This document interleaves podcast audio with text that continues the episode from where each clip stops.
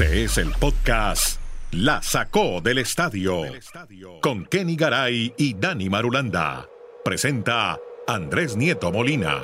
Hola, ¿cómo están? Llegamos a un nuevo episodio de esto que se llama La Sacó del Estadio. Hablamos de todos los deportes y las ligas americanas. Llegamos al episodio 1088 de este podcast que habla de todos los deportes con Dani Marulanda en el Retiro Colombia, Kenny Garay en Bristol, Connecticut, en los Estados Unidos.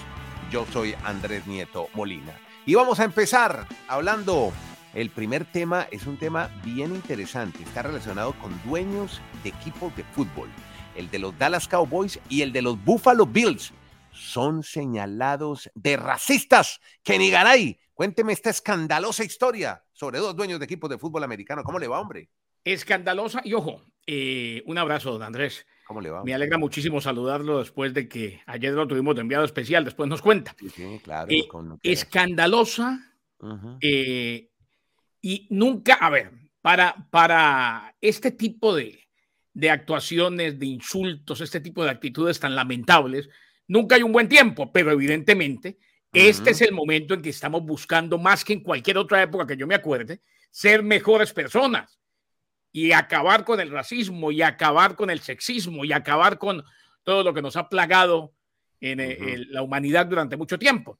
Así. Resulta Sí. que me acordé de usted, Ah, cuente, ¿por qué? porque, porque usted menciona mucho a la Pegula, Jessica, la tenista, top Bueno. 10 del mundo, sí. De la uno de los que está en problemas es el papá, Ah, claro. el propietario de los Bills de Buffalo, Terry. Pegula. Eh, habría realizado un comentario racista respecto a jugadores afroamericanos de la NFL.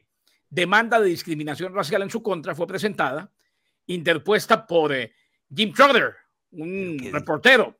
¿Qué? Trotter alega en la demanda que en el Mm. 2020 un compañero de NFL Media recordó una conversación con Pegula, quien hablaba con dicho reportero acerca de las iniciativas de justicia social de la NFL y del movimiento Black Lives Matter, que busca cuidar los derechos de los afroamericanos. Eh, el reportero no fue identificado en la acción, pero dijo a Trotter y aproximadamente unos 40 miembros de la eh, NFL Media, del departamento de prensa de la NFL, durante una llamada de Zoom, que Pegula dijo, si a los jugadores afroamericanos no les gusta aquí, deberían regresar a África y ver cuán mal está. ¿Qué? O sea, esto, ¿qué es esto? esto va a dar No, no, no, no, no. tela de dónde cortar y ojo, no se le haga raro que hasta le Ujú. terminen quitando la franquicia. ¿eh? ¿De verdad? ¿Por ese comentario? Hombre, yo creo que puede, puede llegar hasta allá. No estoy diciendo ni que pasó, ni Ujú, asegurando que va a pasar, ujú. pero en un momento en el cual estamos buscando castigos ejemplares. Sí, Y sí, la no. demanda también menciona a Jerry Jones, el dueño de los Cowboys de Dallas. Bueno, pero de él sí es. mm, Bueno, él eh, ya ha hecho unos comentarios anteriores también, eh, polémicos. Mm, Eh, ¿no? Le habría Sobre dicho, sí, él, él también está en la demanda porque le habría dicho también al reportero, a Trotter, Sí. en el 2020, si los afroamericanos sienten algo, deberían comprar su propio equipo y contratar a quien quieran contratar. ¿Qué? O sea, No, dos comentarios desafortunados, uno de Jerry Jones, otro de Terry Pegula, y vienen las investigaciones y vienen los castigos, y muy seguramente esto no va a quedar así. Reitero, y usted me dice, sí, Jerry Jones ha estado involucrado en otro tipo de cosas, sí, y tal vez en este tipo de comentarios, pero antes como que llegaba la denuncia y hay que decir Claro. las cosas como son, pasaba inadvertida Claro. o, o se olvidaba. Hoy por hoy, esto es un nono. Hoy por hoy, esto significa sanción ejemplar. Las ligas de los deportes profesionales en Estados Unidos no quieren nada que ver con algo que huela a racismo, a sexismo, a discriminación, a no inclusión. Caray, pero, pero usted lo acaba de decir, vienen las investigaciones, Mm. las investigaciones, Mm, porque el señor Pegula ya salió de una declaración ¿y que no lo dijo? desmintiendo, desmintiendo todo eso. Que él no había dicho, que fuera de contexto, seguro. Bueno, esperar a ver yo desmiento todo lo que están mencionando. por Y ellos se tapan mucho, ¿no? Ellos se cubren mucho, se protegen. Ah, hombre, es un club de dueños. Mm, claro. Los 32 Ah, multimillonarios de la NFL. Llega el momento en que la presión es tal que los dueños dicen, no, maestricos, les toca irse a ustedes dos, o a uno mínimo. Claro.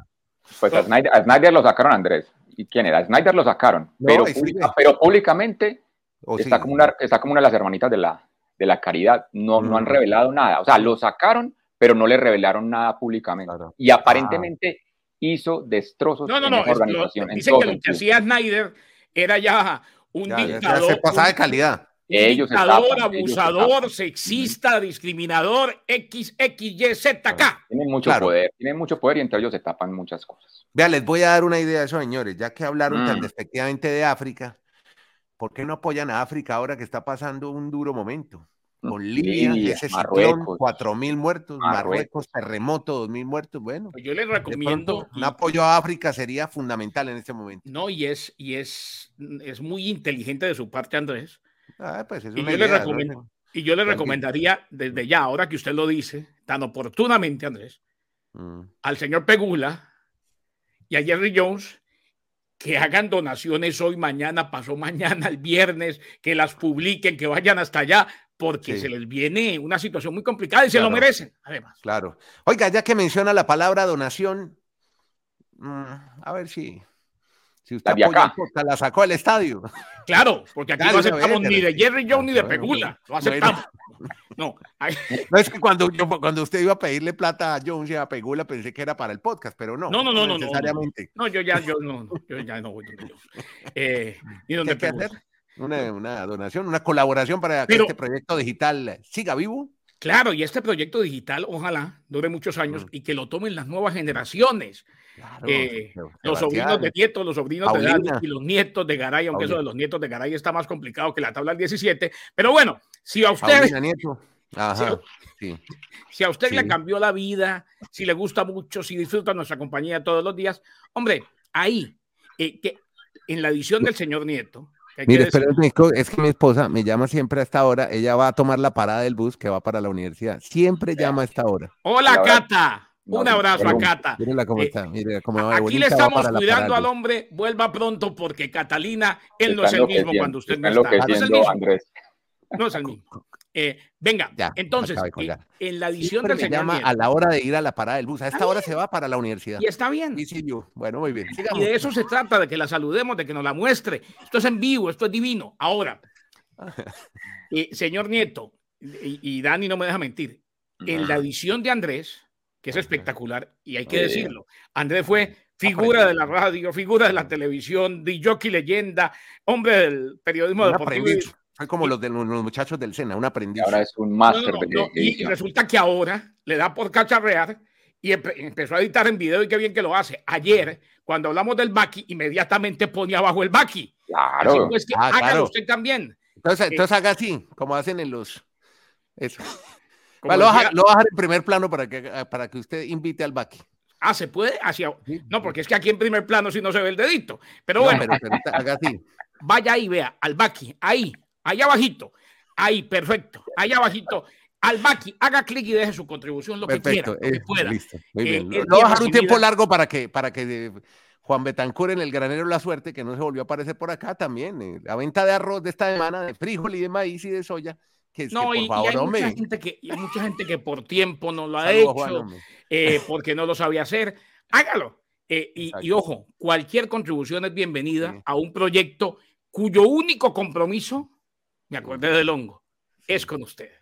Bueno, y a, a Moni Reyes también un abrazo, que solo la última vez y me, me dieron un poquito de celos. Saludos solo a Marulanda. No, ¿no? solo a Marulanda. No, no, no. Muchas gracias, muchas gracias a Mónica. A todos nos saludo, a todos No nos. Es muy querida. Ella ella. dijo, ella dijo, Celos digitales. es que queda claro que Dani es prácticamente un símbolo sexual de... Nieto, Nieto se está poniendo celoso.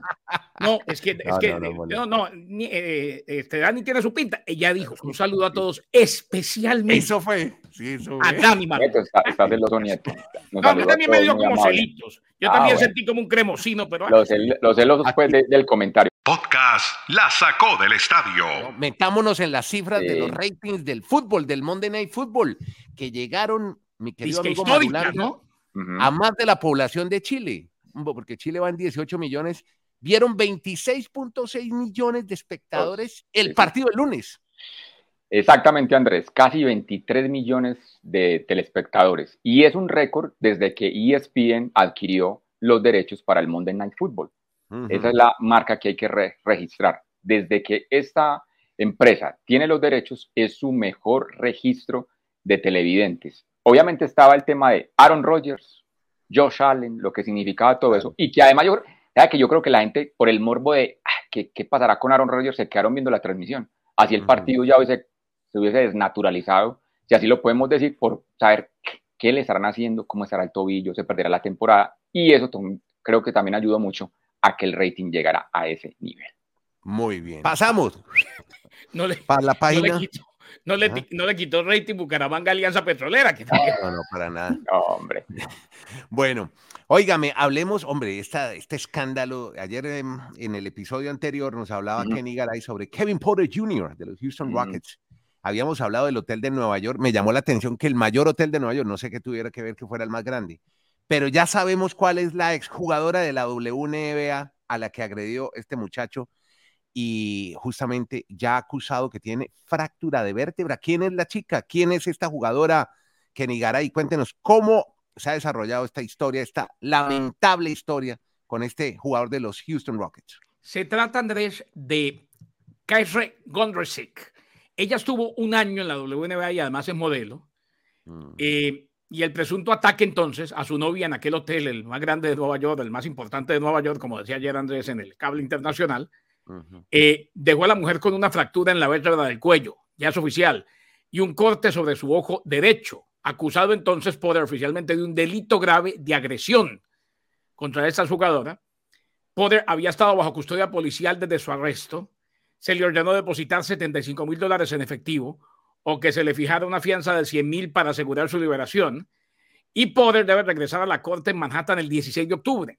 Los Rockets están programados para jugar un partido de pretemporada ese día en San Antonio.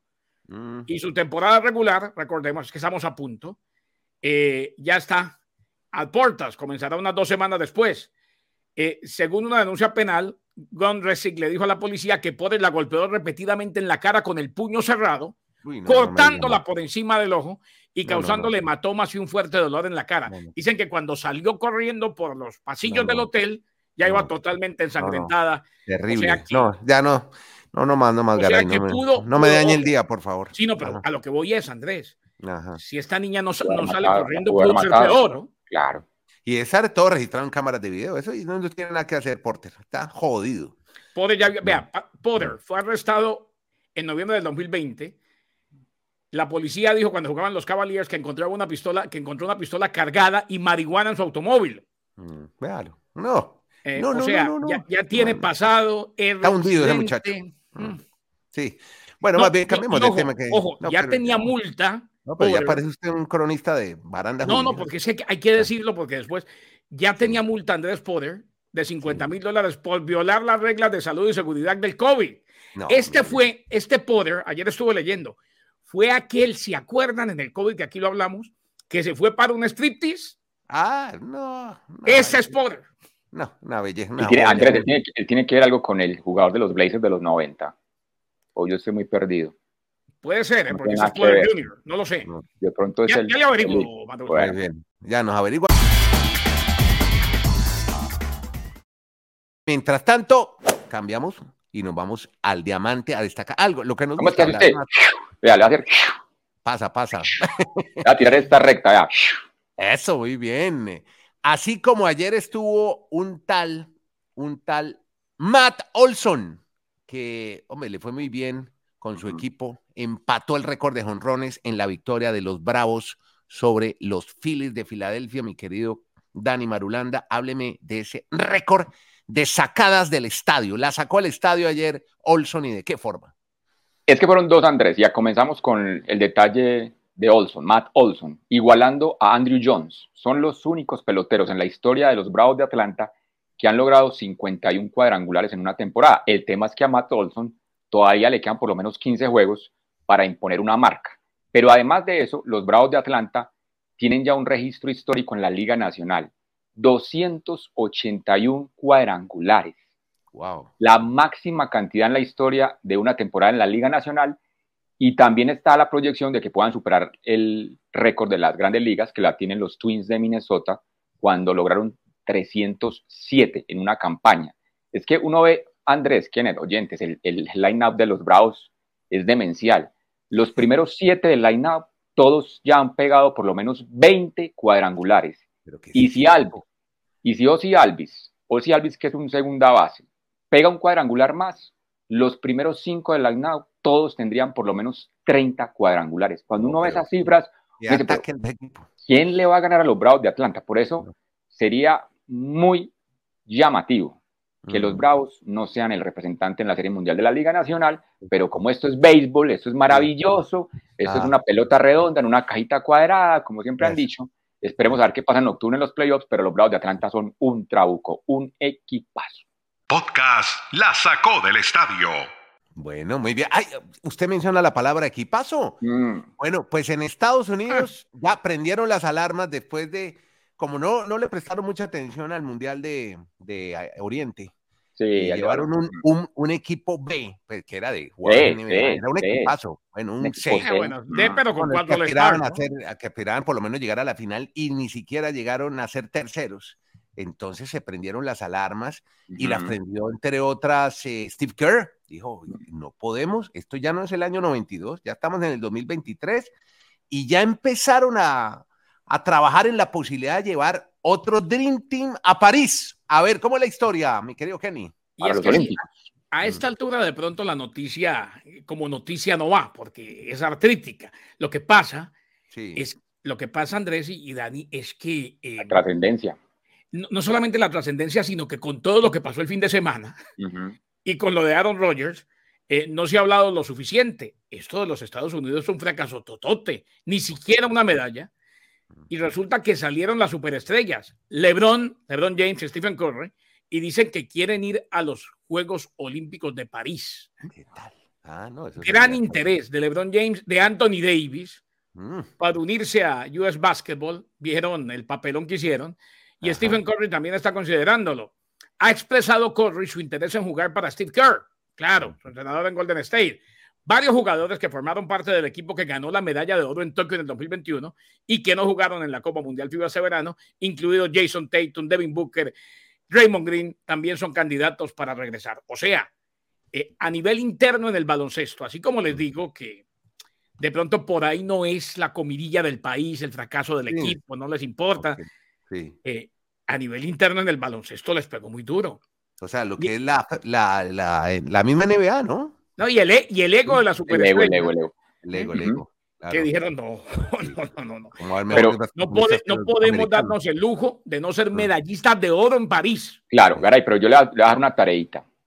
Estoy casi, seguro, estoy, estoy, casi, estoy casi seguro que todos los estelares de la NBA, esos que usted nos está reseñando, todos son treintones. No hay jugadores muy jóvenes de esos superestelares. O no sé si estaré muy errado, porque cuando usted va a ver las nóminas de los demás equipos, Doncic es joven, Nikola Jokic es joven. Entonces, Dennis Schroeder. Mm, usted, usted, lleva, usted lleva un Dream Team a los Olímpicos y si todos son mayores de 30 años, mm. bueno, sería un fracaso donde no ganen la medalla de oro. Pero hay que correr en la cancha, hay que correr en el Miami.